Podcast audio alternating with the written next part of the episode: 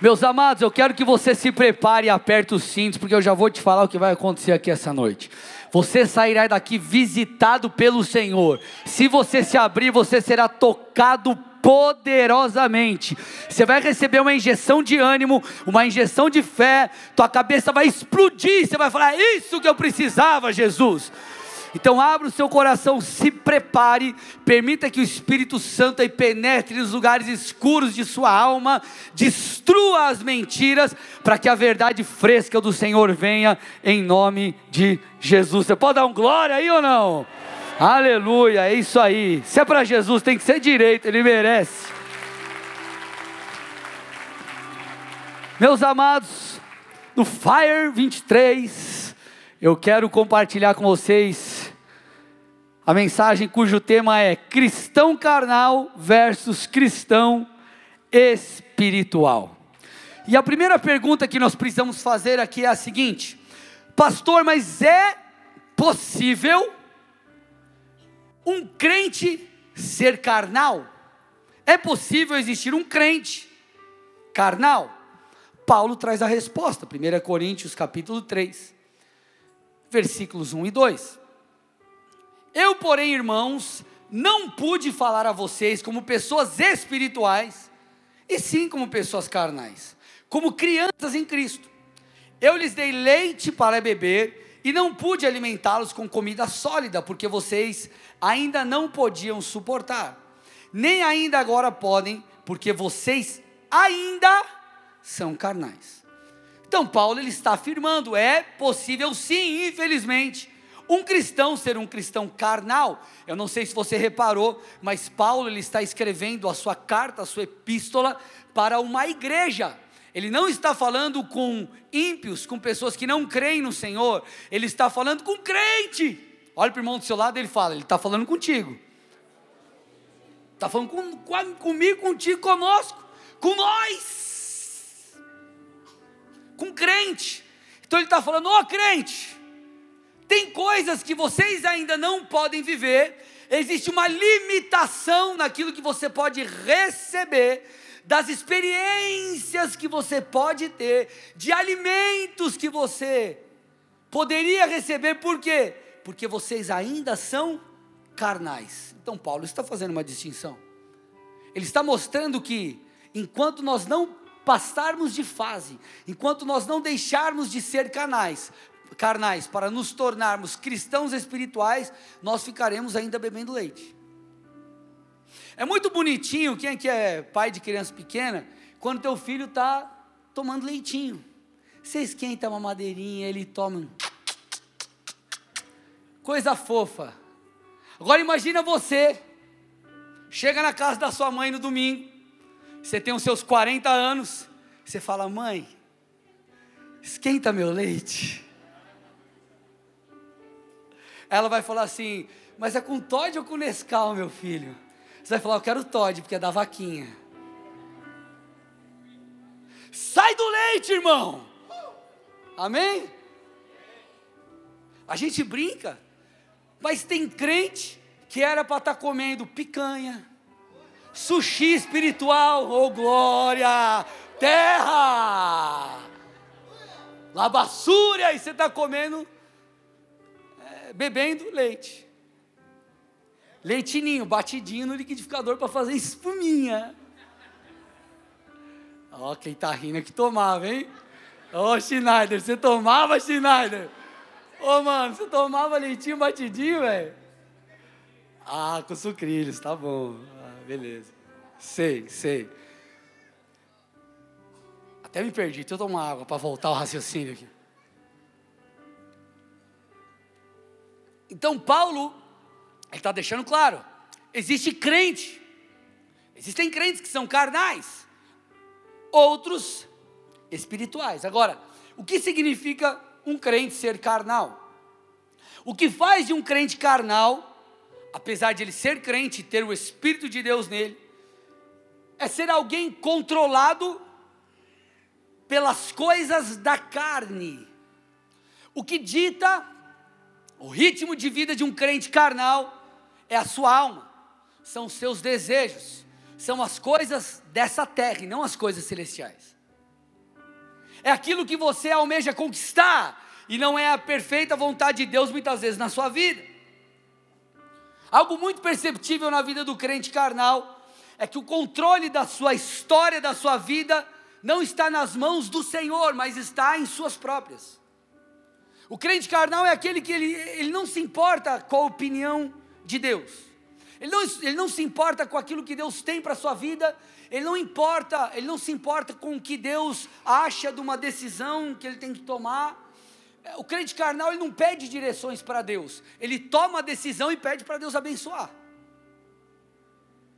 Deus, eu escolho mudar de cidade, eu escolho mudar de país, eu escolho mudar de emprego, eu escolho montar uma empresa, deixar a empresa, eu escolho, e Deus, seguinte, corre aí para me abençoar, porque esse é teu papel, né? Esse é o crente carnal. Ele não é governado pelo Espírito, ele toma as suas decisões e usa o nome do Senhor para abençoar aquilo que nem sempre é de Deus. O crente carnal é aquele crente que não tem vida com o Senhor, não tem intimidade, ele vive uma religião. O que, que é você viver uma religião e não um estilo de vida cristão? Religião é algo vazio, você pratica ritos, não tem vida nisso, não há vida. Agora, quando você entende quem Deus é, você vive um relacionamento. Você não lê a Bíblia porque você precisa ler. Você lê porque existe algo profundo para você encontrar. Porque Cristo é a palavra, então é a forma de você se encontrar com Ele. Então o crente carnal ele não tem vida com Deus, ele vive uma religião. Ele até segue algumas leis do cristianismo, mas ele não tem um relacionamento com o Deus do cristianismo. Então, meus amados, ser controlado pela carne é antagônico a ser controlado pelo espírito. Agora, ser um cristão espiritual, a, a marca do cristão espiritual é ser guiado pelo Espírito de Deus. Quando você é guiado pelo Espírito de Deus, quando você é guiado pela palavra e não pelas suas emoções, não pelas circunstâncias, você então é um crente maduro está se tornando e caminhando em passos de maturidade, e é para esse lugar que Deus quer nos levar, e por quê? Porque é nessa jornada que nós encontramos a bênção, o favor, o milagre, e é nesse caminho que você encontra Deus. Deus quer te levar à maturidade, sabe para quê? Para que você possa comer carne, irmão. Você não ficar no leite. Para que você se torne alguém mais parecido com Jesus. Para que as suas experiências sejam diferentes. Vamos lá, teu filho é pequenininho e ele vem com os seus questionamentos, os seus porquês da vida. Sabe quando teu filho está naquela fase, ele pergunta porquê de tudo, e é tanto porquê que tem hora que você não sabe nem responder. Você fala, cara, eu nunca pensei nisso. Quem já passou por isso? Eu direto, meu filho faz umas perguntas, eu falo, meu Deus, o que, que eu vou responder, cara? Só que por mais que a pergunta seja difícil, a tua resposta é uma resposta de fácil entendimento, ela não pode ser muito profunda, por quê? Porque ele é uma criança. Agora, espiritualmente, tem gente que ainda não teve acesso a coisas mais profundas do Senhor, por quê? Porque ainda é criança, Deus tem que falar com você como fala com um bebê. Vocês estão aqui? Agora, quando você crescer, quando nós crescermos, nós teremos acesso a verdades mais profundas. O próprio Jesus falou, ele disse assim, ó, existem coisas que no momento eu não posso contar para vocês, mas o Espírito da verdade virá e ele os guiará toda a verdade. Ele vai revelar aquilo que está no coração do Pai. Então vai chegar um momento que a transformação será mais profunda. Vocês estarão vivendo um momento comigo e em mim que vocês estarão mais amadurecidos e aí eu vou poder compartilhar coisas a vocês. Como eu disse, o problema não é você ser, não é você ser criança, o problema é você viver como uma criança quando era para você já estar amadurecido. Então olha para o irmão do seu lado, cutuca ele e fala: você tem que acelerar em 2023, irmão. Cutuca, vamos lá, cutuca, fala, ó, 2023 você tem que acelerar. Você tem que acelerar. Amém, irmão? Vamos subir o nível, vamos crescer, vamos ler a Bíblia, vamos jejuar, vamos estudar, vamos, vamos, vamos subir, bola de neve Colombo, vamos subir. Amém? esse convite de Deus que quando nós lemos o texto, ele é um tanto confrontador e pesado. Essa maneira de Deus falar, na verdade, é um convite para coisas maiores. Quando Deus te corrige, Ele te corrige para que você vá além. A poda, a Bíblia diz, é para que dê mais fruto. Então, quando o pai te corrige, por isso que você não pode ser mimizento. Quando o pai te corrige, é para que você vá além. Então Deus tem coisas maiores para nos revelar. Deus está nos alinhando porque Ele quer nos marcar de maneira profunda e irreversível. Nós temos muitas coisas ainda para viver. Vamos subir, bola de neve, Colombo. Vamos subir. Agora, para que a gente suba, para que possamos viver o novo de Deus, o mais profundo de Deus, nós precisamos confrontar a carnalidade do crente. Temos que caminhar como cristãos espirituais. E aqui eu quero fazer um contraste em dois pontos, em dois tópicos do crente, carnal e espiritual. Você vai entender o que é ser um crente carnal e o que é ser um crente espiritual em relação a duas coisas. Poderíamos falar de outras, mas hoje duas. A primeira diferença que eu quero que você entenda entre o crente carnal e o crente espiritual é o objeto de prazer. É onde o seu prazer está. O prazer do crente está em quê? O prazer do crente carnal, onde está? Gente, o prazer do crente carnal está nas coisas da carne. O crente carnal é um crente que deseja as coisas do mundo mais do que as coisas de Deus. Quando você vai estudar um pouco mais a fundo, se você é um cara que gosta de caldo mais grosso, e você pegar ali é, esse texto de, de Paulo aos Coríntios, a palavra carnal, você começar a fundo, você vai perceber que a raiz dela, do original, um dos sinônimos é mundano. Então, quando Paulo diz assim, ó, vocês ainda são carnais, ele está dizendo, vocês são crentes mundanos. Deixa eu te falar uma coisa, irmão. Tem gente que Deus tirou do Egito, o Egito tipifica o mundo, mas o Egito não saiu do cara. Você está na igreja, mas você olha para o mundo e você fala, eu quero aquilo lá. Ah, que saudade do rolê. Ó, oh, estou esperando no Senhor, mas pastor, quando eu. Ah, pastor, você não me conheceu no mundo. Ô, oh, tempo bom, irmão, misericórdia. Que tempo desgraçado, não é tempo bom, não. Deus quer te tirar do mundo e tirar o mundo dentro de você, irmão. O crente carnal é o crente que Está dentro da igreja, mas a cabeça e o coração. Vamos, vamos para a parábola? Vamos entender? Você está lá em casa assistindo o jogo. Semifinal de Libertadores. Aí tua mulher chega para você e fala: Amor, precisamos ir no mercado.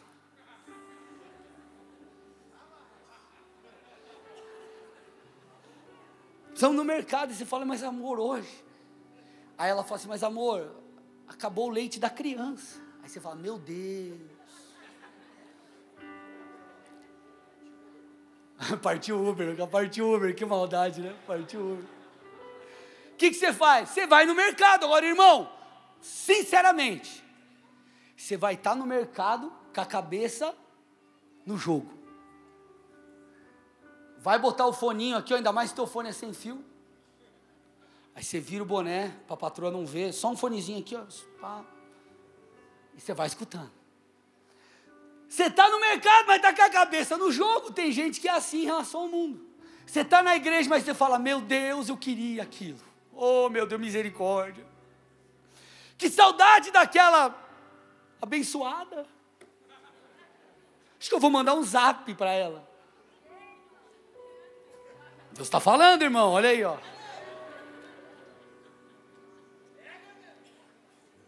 Esse é o cara mundano.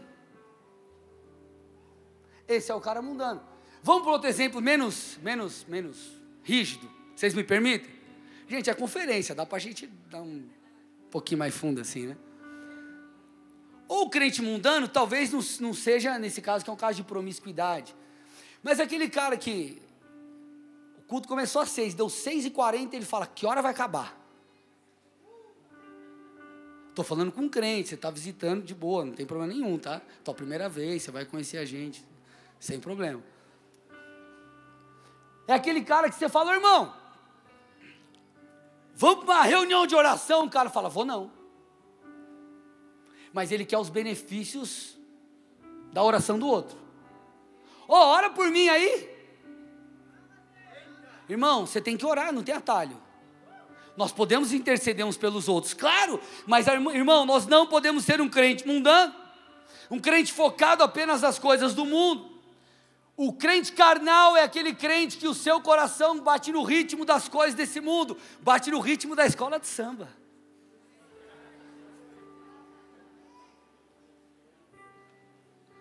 Começa a passar na TV a propaganda, o pezinho já.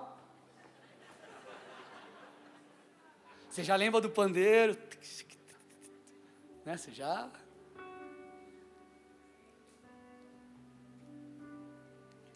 O cristão carnal, ele não se importa muito com Deus, na verdade, ele se importa consigo mesmo. Seu objetivo, a sua esperança está naquilo que ele vai conquistar, está no seu bel prazer, no seu benefício pessoal. Então, se ele tem alguma frustração, ele não permanece, como o Júlio falou ontem e o, e o, e o Glauco falou ontem. Ele não permanece, mas ele foge. Eu não vou permanecer onde Deus me falou, porque está difícil demais. Eu vou fugir, porque é mais fácil. Agora, você quer viver o melhor de Deus, você tem que permanecer, irmão.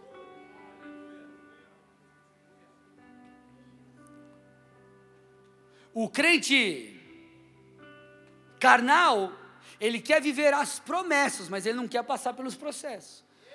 Ele quer viver as promessas, mas ele não quer se relacionar com Deus das promessas, ele quer atalho. É o crente carnal. O crente carnal, ele, ele crê em Jesus, ele até teve a sua vida transformada numa certa medida, mas seus olhos não estão voltados para as coisas espirituais, elas estão voltadas para as coisas desse mundo. Agora, o que, que a Bíblia fala sobre isso? 1 João 2, 15 a 17.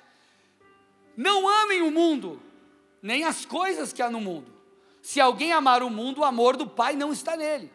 Porque tudo o que há no mundo, os desejos da carne, os desejos dos olhos a soberba da vida, não procede do Pai, mas procede do mundo. Ora, o mundo passa, bem como os seus desejos, mas o que faz a vontade de Deus permanece para sempre. Sabe por que esse texto é muito peculiar, irmão? Porque João ele usa uma dinâmica muito interessante. Ele diz assim, ó: Não amem o mundo Entenda, você pode desfrutar de várias coisas lícitas que são do mundo e estão no nosso dia a dia. O problema é que os crentes eles querem amar o mundo ao invés de desfrutar apenas de coisas que Deus permite. Eles querem amar o mundo, eles querem o mundo vem na frente. E aí eles usam Deus para conquistar as coisas do mundo, sendo que eles deveriam amar a Deus e fazer uso de coisas que são mundanas e ilícitas. Quer ver um exemplo? Tem algum problema você assistir um filme?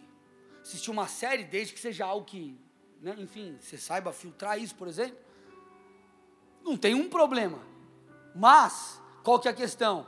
Tem gente que, se você puxar lá o canal de streaming do cara, você vai ver que nas últimas duas semanas ele maratonou três séries, cada série tem 20 capítulos. Aí pergunta se ele leu a Bíblia algum dia, não leu nenhum.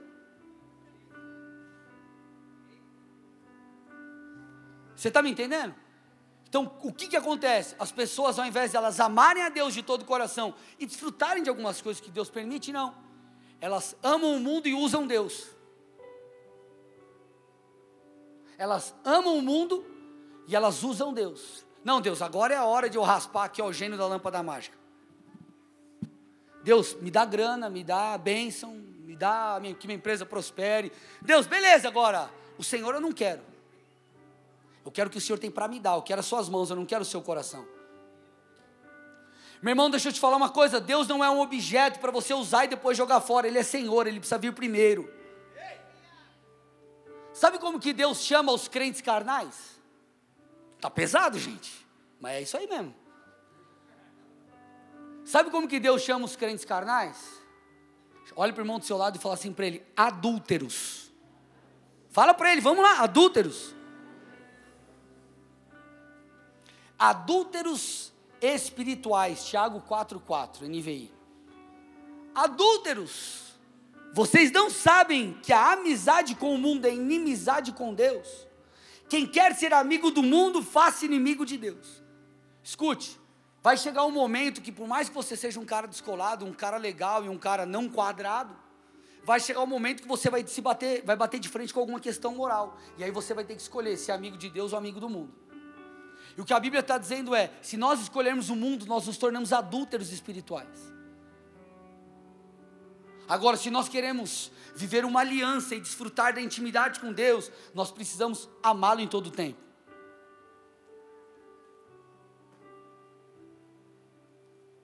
Deixa eu te falar uma coisa, meu amado, isso é muito sério. Sabe o que mais prende um crente? As coisas lícitas e não as ilícitas. Porque a, a ilícita, ela te fere diretamente. Aí você está lá, você usou droga, você adulterou, você fez não sei o que, você fala, meu Deus, eu preciso mudar, isso é, está escancarado e tal. Agora, Satanás captura o nosso coração através das listas de coisas que vão consumindo o teu tempo, coisas que vão te impedindo de acessar Deus. E daqui a pouco, sabe o que acontece? As pessoas se embriagam com a bênção. Deus me dá uma empresa, me dá um negócio, o Senhor tem um plano para mim. Aí o cara vai lá e começa a empreender. Sabe o que acontece? A empresa se torna algo tão incrível tão especial. Ele começa a ver o resultado, começa a ver a boa mão de Deus, que ele esquece o Senhor. Roubou o lugar de Deus. Isso em várias, em diversas outras coisas. Então é nas coisas listas que nós temos o nosso coração capturado.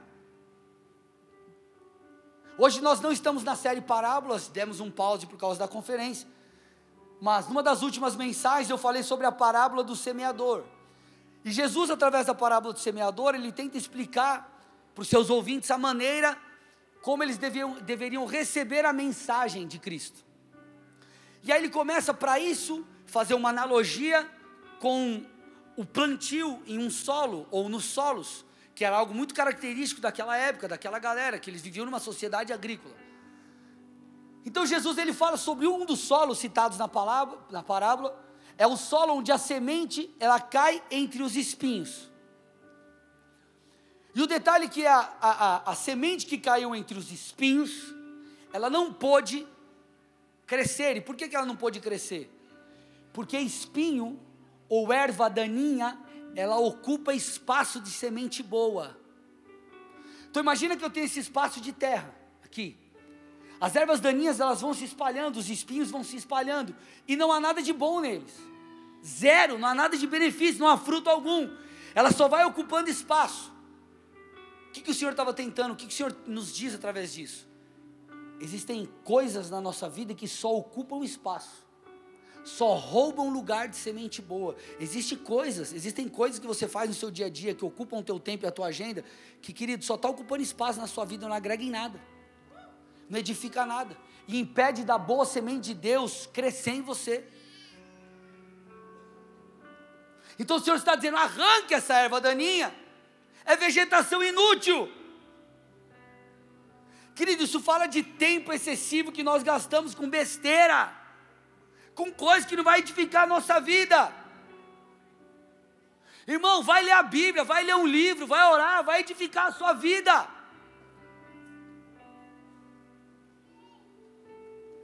Eu estou muito feliz porque eu sou um encorajador de leitura. E eu tenho recebido feedback de algumas pessoas aqui que falaram, pastor, minha vida mudou eu comecei a colocar em prática, né, enfim, essas coisas que você ensina e tal, e minha vida mudou, me despertei para isso. Meu irmão, escuta, escuta uma coisa. Quem lê vai passar na frente de quem não lê. Um pastor ouviu uma frase dele que chamou muita atenção. Ele falou assim: ó, o líder de amanhã é o cara que está lendo hoje. O líder de amanhã é o cara que está orando hoje. Ou você acha, irmão, de verdade, que uma vida superficial vai te levar a lugares profundos? Não vai não. Posso ir ou está pesado demais? Posso ir ou não?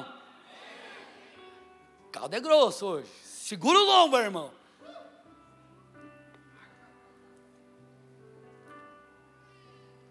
Vamos dar continuidade aqui ao texto de Paulo aos Coríntios.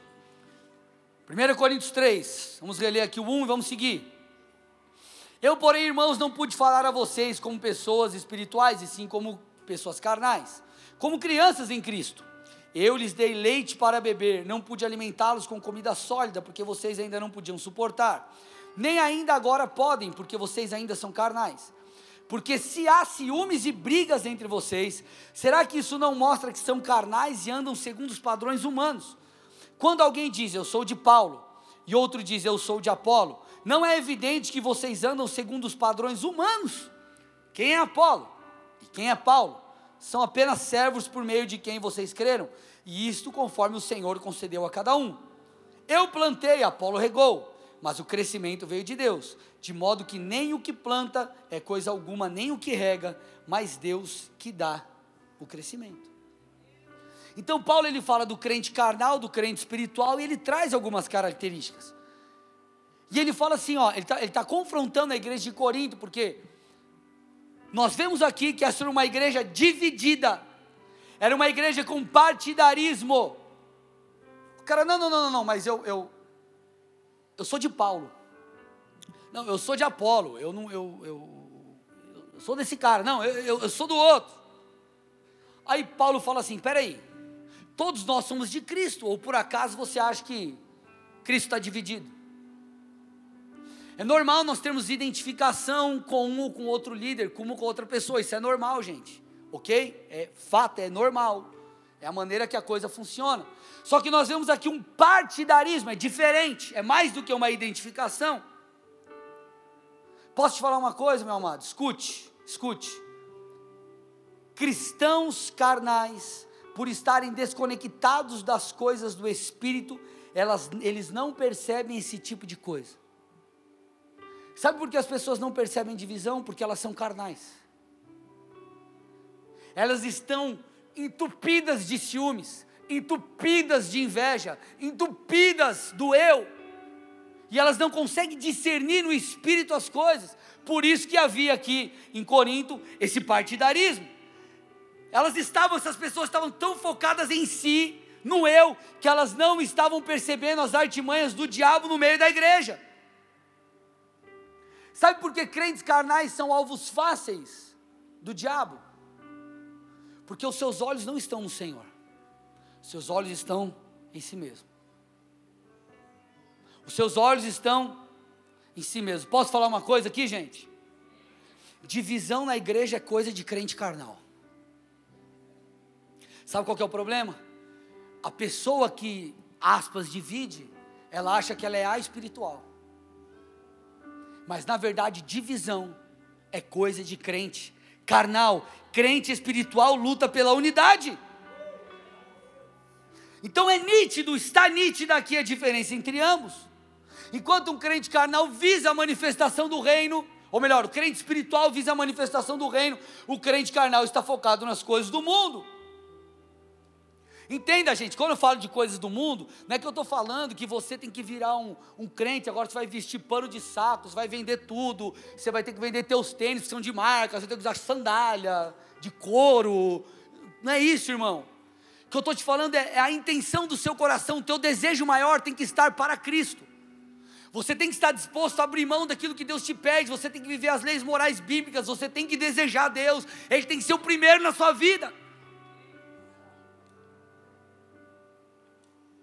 Nós precisamos entender, meu amado, um crente espiritual, para um crente espiritual, o Senhor é o primeiro, Deus vem primeiro.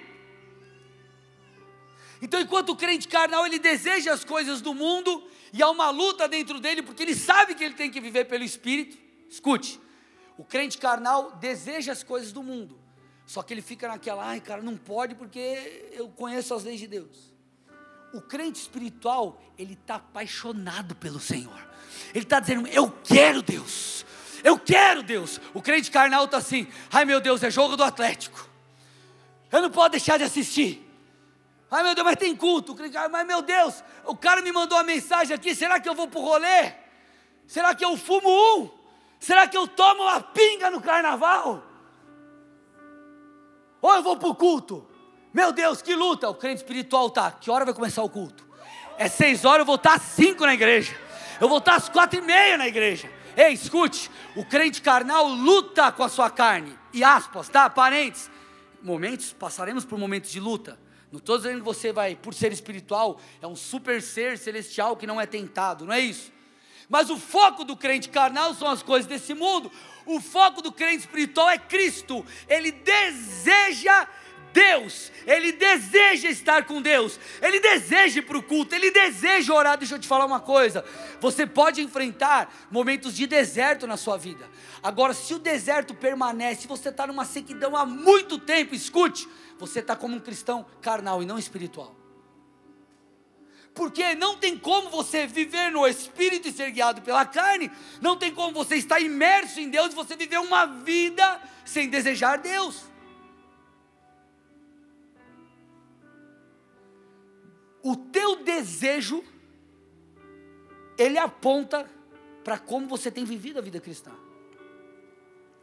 A Bíblia fala que nós somos tentados, arrastados, seduzidos pelas concupiscências da carne, pelos nossos desejos. Então vamos lá. Eu sou arrastado pelos meus desejos. Agora, o crente espiritual, por mais que ele tenha lutas com a carne, que ele tem mesmo, o desejo dele é outro. Você vê Davi no Salmo 63 falando: A minha alma tem sede de ti. Eu te desejo, Deus, como alguém que está com sede em meio ao deserto. Olha a diferença. Você precisa olhar para o seu interior e falar: o que eu tenho desejado, o que você tem desejado, meu irmão, é fruto daquilo que você tem consumido.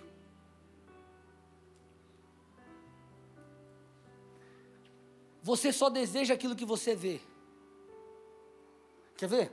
Sabe por que tem gente que é arrastado de maneira profunda para promiscuidade, para pecados sexuais? Porque essa pessoa vê pornografia. Ela é arrastado por aquilo que ela viu. Agora, Paulo, um dia ele viu. Ele viu o Senhor na estrada para Damasco. E o desejo dele mudou. Ao invés de perseguir cristãos, ele passou a desejar seguir o Cristo dos cristãos ao invés de confrontar aqueles que faziam parte do caminho, ele caminhou no caminho. Porque ele viu, porque ele teve uma experiência. Então, o crente espiritual, ele deseja Deus.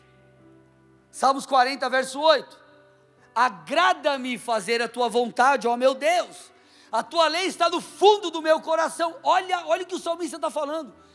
Deus, eu me alegro em fazer a Sua vontade, é motivo de alegria.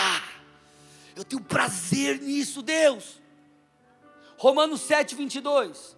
Porque segundo o homem interior, eu tenho prazer na lei de Deus. Jó 23, 12. Eu não me afastei dos mandamentos dos seus lábios. Eu dei mais valor às palavras de sua boca do que ao pão do que ao meu pão de cada dia. Olha o que Jó está falando. Deus, o Senhor é tão valioso para mim.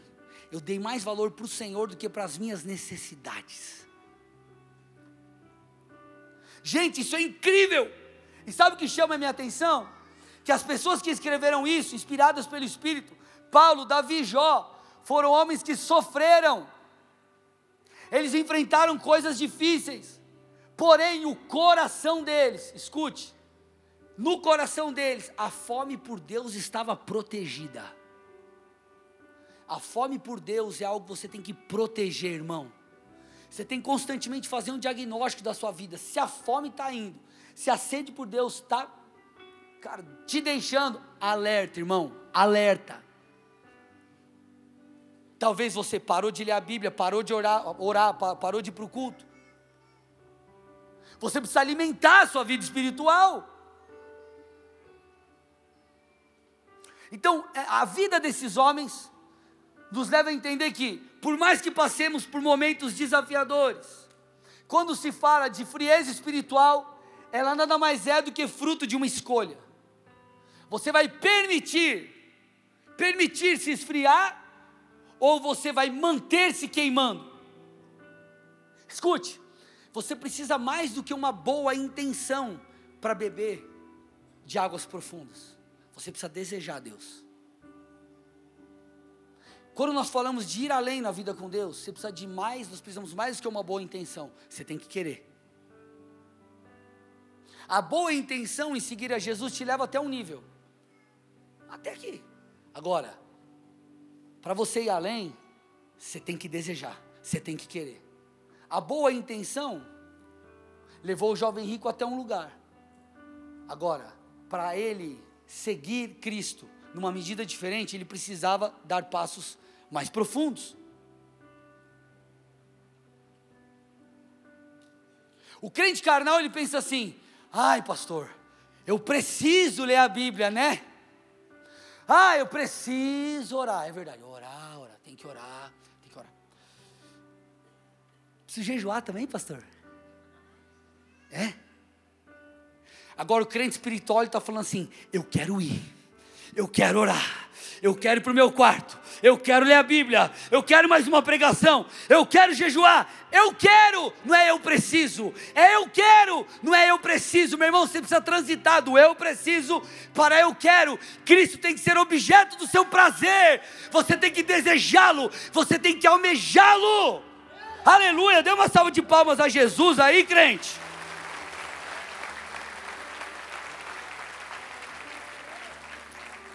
Agora, por que tudo isso? Porque o Senhor quer nos levar a ter experiências mais profundas. Deixa eu te falar aqui, ó.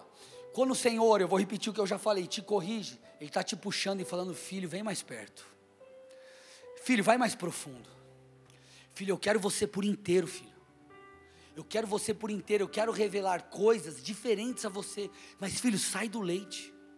Sai do leite. Vamos além.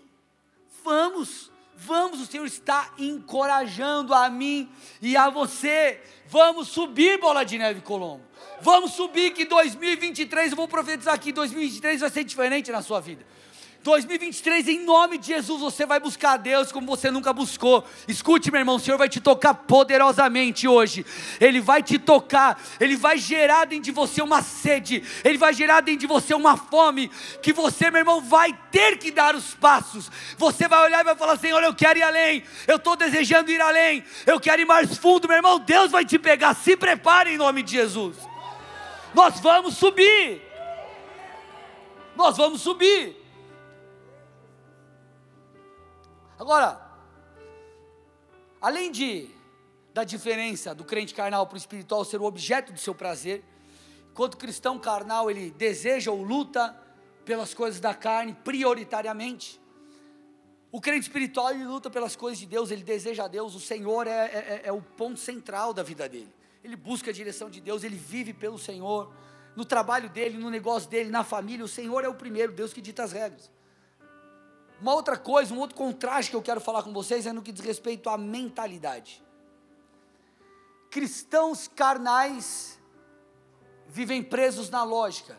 Cristãos espirituais têm uma mentalidade de sobrenatural. Vou repetir. Cristãos carnais vivem presos, estão presos e vivem presos na lógica. Cristãos espirituais caminham debaixo do sobrenatural. Você já, você, já conversou com um crente carnal nesse aspecto?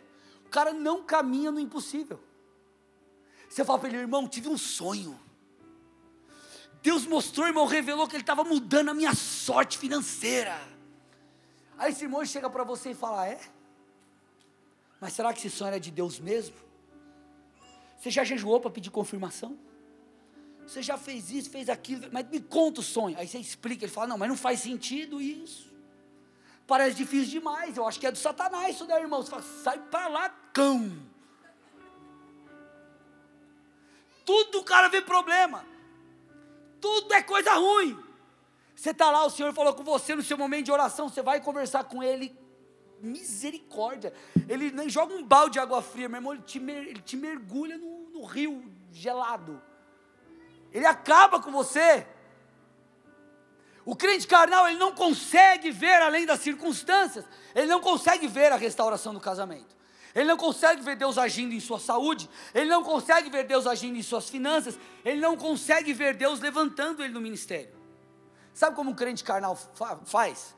Ele chega na igreja e fala: A igreja é grande, eu nunca vou ser levantado aqui, ele sai da igreja.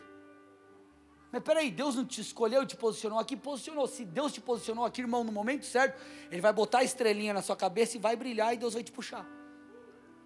Mas ele é carnal, ele não caminha pelas coisas do Espírito, ele caminha pela lógica. E quem caminha pela lógica vai ser refém da lógica. Entenda uma coisa: você vai colher do fruto daquilo que você planta. Se você planta lógica, você vai colher só lógica. Se a lógica diz que não, você vai ver pela lógica. Agora, se você crê num Deus que está acima da lógica, você vai ver o sobrenatural. Então, tudo tem a ver com perspectiva. Na verdade, a vida de fé é uma vida que nos conduz a uma perspectiva diferente. O crente carnal é aquele crente que não acredita que Deus pode mudar tudo. Ele acredita que Deus é refém da circunstância. Ele se vê como refém do mundo ao seu redor. Já o crente espiritual muda o mundo ao seu redor por causa da fé. Eu vou repetir: o crente carnal é refém do mundo ao seu redor. O crente espiritual muda o mundo ao seu redor por causa da fé. O crente espiritual é aquele que consegue ver o milagre, por quê? Porque a tua mente ela foi reprogramada. Foi reprogramada pela palavra. O crente espiritual, sabe o que, o que, o que, o que retrata um crente espiritual? A esperança. O crente carnal, ele não tem esperança de um futuro melhor. O crente espiritual tem. Porque ele olha e ele fala assim: ainda que esteja difícil, Deus vai mudar a minha história. Você vê Deus levantando os profetas ao longo do Antigo Testamento para trazer esperança para o povo.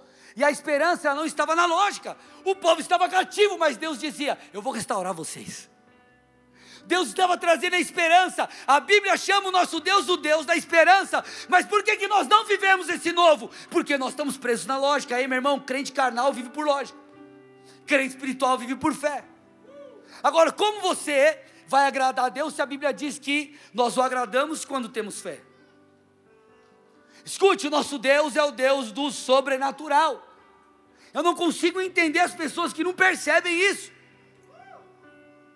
A Bíblia toda, ela é um tratado, ela é um conjunto de histórias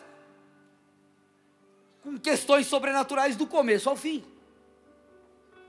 A Bíblia começa falando da criação do mundo. E ela termina falando de coisas futuras que já estão escritas e vão acontecer.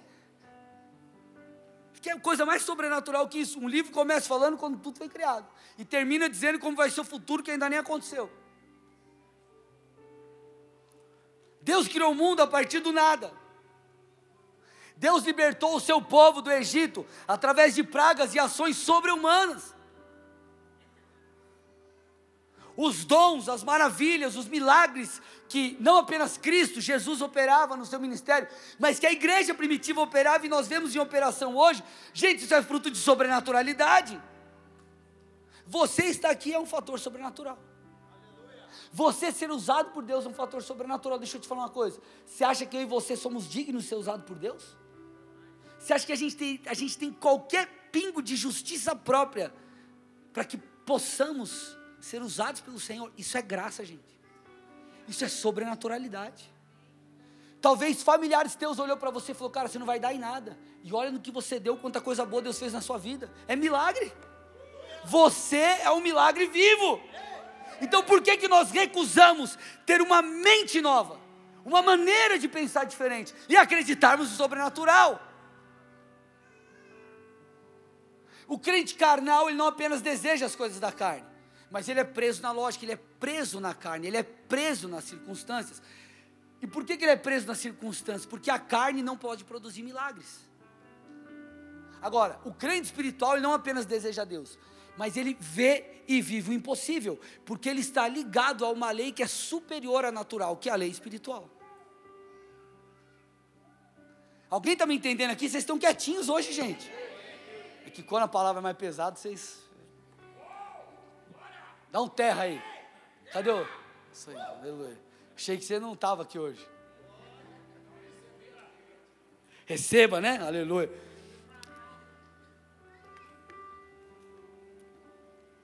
O crente espiritual, quando ele vê uma situação difícil, é óbvio, às vezes nós. Deixa eu até explicar para você não achar que o crente espiritual é aquele, aquela coisa meio hollywoodiana, que você não sente as dores, os problemas. e você em todo o tempo está super animado. Claro que não, nós enfrentamos os dias maus. Mas o dia mal não domina você, você domina ele. Amém? O crente espiritual é aquele crente que, quando vê uma situação difícil, ele já sente de expectativa, ele diz assim: quando Deus vai entrar em ação para mudar a minha história? O crente carnal, ele olha e ele fala assim: não vai dar. O crente espiritual fala: vai dar. Quando vai acontecer? Quando Deus vai agir? Quando Ele vai intervir no meu caminho, na minha história? Ele tem esperança, ele tem perspectiva, ele sonha os sonhos de Deus, por mais impossível que possa parecer. Então eu te pergunto: quem é você? Um crente carnal ou um crente espiritual? Meu irmão, escute: se você é um crente carnal, já vai recebendo, Deus vai te sacudir hoje. Se prepare, Deus, Deus vai quebrar os sofismas na sua mente. Ele vai sacudir você, ele vai detonar a tua lógica, ele vai mandar a tua lógica para o espaço. Porque deixa eu te falar uma coisa: um encontro com Deus muda tudo. O encontro com Deus muda tudo. A vida de Nicodemos mudou pelo encontro com Jesus, o Messias. Nicodemos estava preso numa religiosidade, preso, eh, enfim, em, em, em interpretações equivocadas das escrituras, de várias coisas, de quem era Jesus e tal. Mas quando ele teve um encontro com o mestre, a cabeça dele fez assim, ó, pá! Deus vai te pegar, irmão, me escute, eu estou profetizando aqui, eu estou falando no Espírito. Deus vai pegar você. Se você se abrir, Deus vai arrebentar com a tua lógica. Você vai ter experiências com Deus. Deus vai mudar você. Então Deus quer nos levar a ter uma mentalidade de sobrenaturalidade sobrenatural. Escute, se você plantar na carne, você vai colher apenas da carne. Mas se você plantar no espírito, você colherá das coisas do espírito. Eu te pergunto, que colheita é melhor? Plante essa semente que você quer. Romanos 8,5: Os que vivem segundo a carne se inclinam para as coisas da carne, mas os que vivem segundo o Espírito se inclinam para as coisas do Espírito. Deixa eu te falar uma coisa. A tua mentalidade, ela está atrelada àquele que é o seu objeto de prazer. Eu já vou trazer a resposta. Talvez você diga assim, mas pastor, por que, que eu tenho essa mentalidade segundo a carne? Por que, que eu não creio no impossível? A resposta está no seu objeto de prazer. Escute, você se torna parecido com quem você adora. Se você adora as coisas da carne, você vai se tornar carnal. E o fruto da carne não é um fruto de sobrenaturalidade. Agora, quando você adora a Deus, você entra numa esfera de sobrenaturalidade, logo a tua mentalidade se torna assim também. Cristãos carnais são carnais porque se inclinam para as coisas da carne. Crentes espirituais são espirituais porque se inclinam para as coisas espirituais. Ou você acha que você é espiritual porque você é melhor do que o irmão que está do seu lado? Irmão, a gente não presta, essa é a verdade. Você já experimentou? É só uma pergunta, não faça isso, tá? Você já experimentou ficar, sei lá, um mês sem ler a Bíblia, sem orar? Se você não tiver desviado, que já há graça, você vai estar, tá, irmão, a gente vai estar cuspindo fogo, você vai estar dando coice. Eu, se eu passo uma semana corrida e não consigo ter meu tempo com Deus, eu me torno insuportável. Não sei, acho que você não, né? Nós nos tornamos por quê? Nós, querido, você não precisa é, inclinar-se para as coisas da carne, é só você chegar em casa e trabalhar as coisas da carne, elas estão no dia a dia aí, batendo na nossa porta. Agora, para Deus, para se inclinar para as coisas do Espírito, você tem que, ter, você tem que ser intencional e tomar decisões. Agora, cristãos espirituais, eles têm uma mentalidade sobrenatural, sabe por quê? Porque eles conhecem e convivem com Deus do sobrenatural, eles caminham com esse Deus. Você aí conversou com Ele hoje. Então a nossa mentalidade ela é resultado daquilo a que ou a quem nos expomos. Se você se expõe a Deus, Ele vai mudar você, Ele vai transformar você. Agora, se você não se expõe a Deus, e se inclina para as coisas da carne, carnal você será. A resposta sempre estará nas nossas escolhas. Sempre estará nas nossas escolhas. E por que nós precisamos fazer isso? Porque, meu irmão, a vida com Deus em essência é uma vida sobrenatural. Quer ver? Você chegou aqui, você cantou canções, você acredita que Deus está falando ao seu coração através de uma mensagem, mas esse Deus não pode ser visto com seus olhos naturais. Ninguém viu Deus aqui, naturalmente, né? assim como você está me vendo. Mas por que você tem a convicção de que Ele está falando com você e você até o sente? Por fé. É uma relação espiritual e sobrenatural. Então por que, que você quer nas outras áreas da sua vida viver debaixo de lógica? Não faz sentido. Eu não vivo de lógica para orar. Mas lá na promessa que Deus cumpriu, parece difícil demais, então você refém de uma lógica. Que cristianismo é esse, gente? Não faz sentido. Não faz sentido algum. Por isso que Bill Johnson diz o seguinte: é antinatural para um cristão não ter apetite pelo impossível. Sabe o que ele está dizendo? O crente, ele precisa entender que a impossibilidade, ela pode se tornar algo real, porque Deus pode fazer. É isso que ele está falando. Então não é natural para um crente não desejar viver o impossível, enquanto o cara carnal, ele olha para a impossibilidade, ele se frustra. O crente espiritual olha para a impossibilidade e vê ali uma oportunidade do nome de Deus ser glorificado. Então, o impossível ou viver o sobrenatural é padrão, não é exceção. Eu vou repetir para você dar um glória bem forte. Viver o sobrenatural é padrão, não é exceção. É o padrão, não é exceção. Você se alegra quando Deus ele faz algo que era difícil demais na sua vida. Mas você não se surpreende, por quê? Porque ele pode. Deus, muito obrigado. Agora você não fica. Por quê? Porque você sabe que Deus é o Deus do impossível. Tudo isso, gente, é um convite para que nós vivamos nesse mundo com uma mentalidade de quem não é daqui.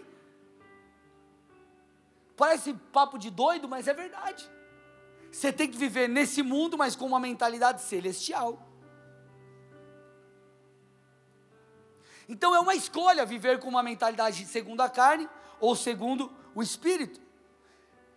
Porque para que possamos acessar o sobrenatural, nós precisamos pensar de maneira sobrenatural. Deixa eu te falar uma coisa, entenda aqui. A mente não estou falando mente de poder da mente, tá, gente? Não entenda errado. Quando eu falo a mente, eu falo da mentalidade, do sistema de crenças. É uma espécie de porta, é uma espécie de, de, de, de acesso para as coisas da carne ou as coisas do espírito. Quem lembra daquela, era o Serginho Malandro que tinha aquela porta, lembra a porta dos esperados? Quem não sabe o que é porta dos esperados? Preciso mudar os exemplos. Quem já assistiu Teletubbies? Estou brincando. Vai lá depois no YouTube e coloca a porta dos esperados. Se o cara escolhesse a porta certa, ele te ganhava um prêmio, sim ou não? Né? Ganhava o um prêmio. Na, meu Deus, mudar os exemplos, misericórdia. Só, quem riu de primeira foi o Oziel e o Rodrigo. Os primeiros que riram. Né, Rodrigo?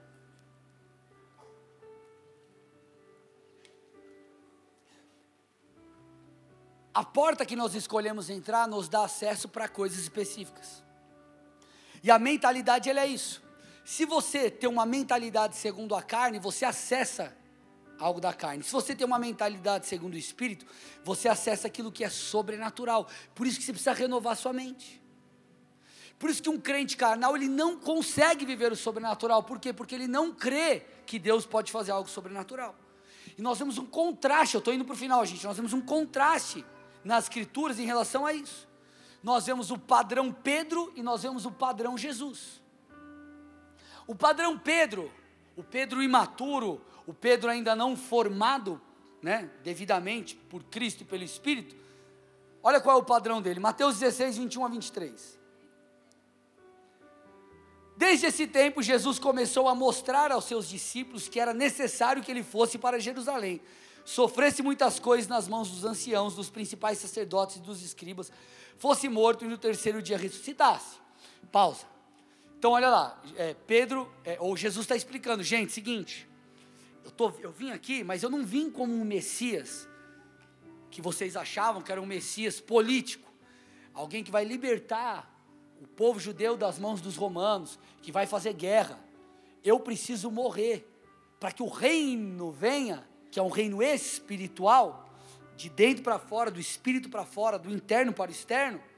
Eu preciso morrer e depois ressuscitar. Jesus está explicando, ele está falando essas coisas que são coisas mais, mais grosso para a galera. Aí olha o que o texto diz. Então Pedro, chamando-o à parte, começou a repreendê-lo, dizendo: Então Pedro chamou Jesus de canto foi Jesus, que Deus não permita, Senhor. Isso de modo algum irá lhe acontecer. Te imagina. Pedro chama o Filho de Deus à parte. Fala assim: que o Pai não permita. Não sabia ele que o Filho e o Pai é um só. Que o Pai não permita. Você está louco, Jesus? Que história é essa de morrer? Quis dar um sermão em Jesus. O cara é louco, gente. Não sei que deu na cabeça desse homem. Aí Jesus se volta para Pedro, mostrando quem tem autoridade. E ele falou assim: ó, sai da minha frente, Satanás. Igual Marco Feliciano nos Gideões. Sai da frente, Satanás. Os assembleanos que digam. Sai da minha frente, Satanás. Olha o que ele fala. Você é para mim uma pedra de tropeço você está tentando me impedir, Pedro, de cumprir o meu propósito. Aí olha o porquê, olha a justificativa de Jesus. Porque você não leva em consideração as coisas de Deus, mas sim as dos homens. Olha isso. Ele não falou assim, Pedro, você está sendo uma pedra de tropeço porque você não tem o Espírito. Porque você não é um cara correto. Porque você não é um cara íntegro. Porque você não me segue. Ele falou, porque você cogita as coisas de Deus, você pensa segundo a carne, você pensa num padrão, você está preso num padrão que não é o padrão celestial. Muitos não vivem o novo, porque estão presos na antiga maneira de pensar. Você se converteu, mas a sua mente não foi renovada. Isso precisa acontecer. Então a nossa mentalidade, a mentalidade de Pedro, ela abria a porta da incredulidade. A mentalidade de Pedro era a mentalidade que não acessava o milagre. Jesus falou: Pedro, você está sendo uma pedra de tropeço, ao invés de você ser uma, uma, uma, uma, um agente de milagres. Mas aí nós vemos o padrão Jesus. João 4,35. Diz assim o texto: Vocês não dizem que ainda faltam quatro meses até a colheita? Eu, porém, lhes digo: levantem os olhos e vejam os campos, pois estão maduros para a colheita. O que, que aconteceu aqui, gente? Atentos à época que eles estavam, a época do ano que eles estavam, e olhando para os campos plantados, os discípulos, sabedores sobre plantio e colheita, estações e tudo mais, eles olhavam e falavam assim: ó, a colheita vai vir daqui mais ou menos uns quatro meses. E aí Jesus usa aquilo para trazer uma lição espiritual. Aí Jesus diz assim: levantem os olhos, levantem os olhos e vejam, porque os campos já estão brancos. Jesus estava dizendo: por mais que o que é natural diga que ainda não é o tempo, se eu determino que o tempo é chegado, chegado é. É quando você diz assim: segundo as minhas contas, não vai dar.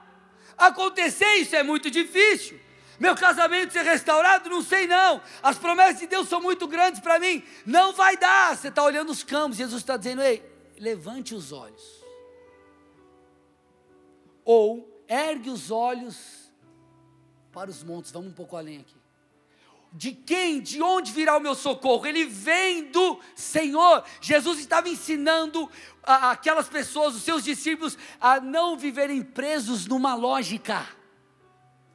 Obviamente que na questão natural, aquela colheita viria depois de quatro meses, mas a lição espiritual de Jesus é: ei, se eu decido acelerar, eu acelero. Se eu dito que o tempo é chegado, aquilo que parece ainda não estar maduro, eu faço com que se torne. Então o padrão de Cristo é não é lógica, é a vontade dele. A vontade de Deus sobrepõe a lógica.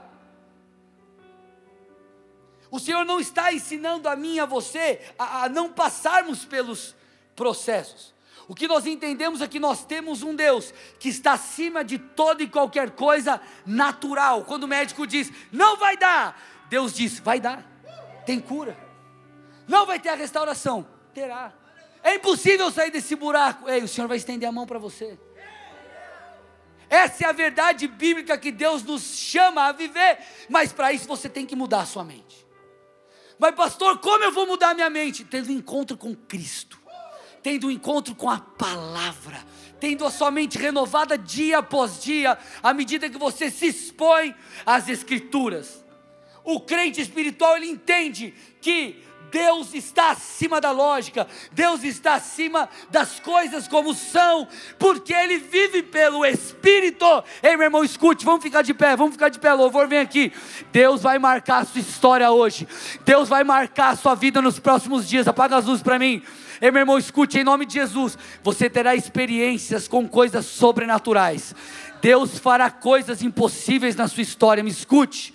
Me escute, você terá experiências, portas que eram impossíveis de se abrir, o Senhor vai abrir, e será, essa será uma injeção de ânimo na sua vida, uma injeção de ânimo, não apenas para que uma causa seja resolvida, um problema seja sanado, mas para que você possa ir além. O Senhor, através disso, vai mudar a tua mente, Ele vai mudar a sua mentalidade, Ele vai mudar a sua mentalidade. Senhor, nós te pedimos aqui nessa noite, meu Deus, vem nos marcar vem nos marcar. Nós queremos transitar de crentes carnais, de pessoas que caminham, Pai, ah, pura e simplesmente ah, nesse mundo, vivemos para as coisas desse mundo, para pessoas que desejam o teu reino, que desejam que o reino venha à terra, que desejam que as coisas espirituais governem sobre as naturais. Então vem mudar a nossa mente, Senhor. Vem nos dar experiências com o sobrenatural, meu Deus. Nós não queremos apenas ter experiências para que uma intervenção nos alcance, mas nós queremos que elas, Pai, nos ensinem, elas nos mudem. Então vem agir nessa noite de maneira sobrenatural, de maneira sobrenatural, de maneira sobrenatural. Levante suas mãos, comece a adorar o Senhor, comece a declarar: Senhor, Tu és um Deus de sobrenaturalidade. Senhor, muda a minha mente.